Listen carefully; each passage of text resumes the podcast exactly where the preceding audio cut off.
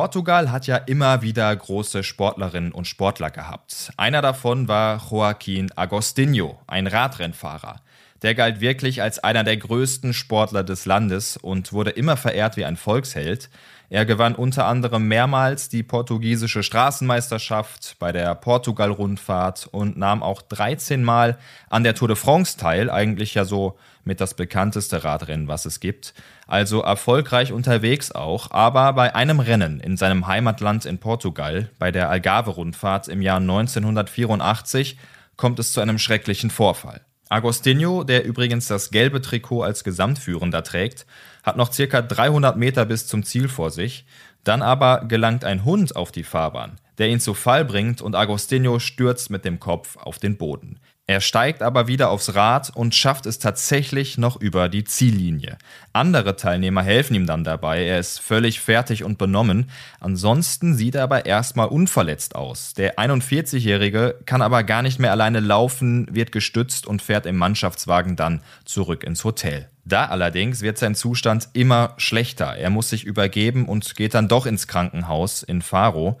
Röntgenaufnahmen haben dann gezeigt, dass er sich das Scheitelbein in seinem Schädel gebrochen hat.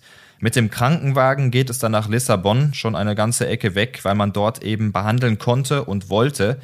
Während der Fahrt fällt er ins Koma, er wird noch mehrere Male operiert, aber auch das hilft leider nicht. Am 10. Mai 1984, also zehn Tage nach dem Sturz, stirbt er in Lissabon.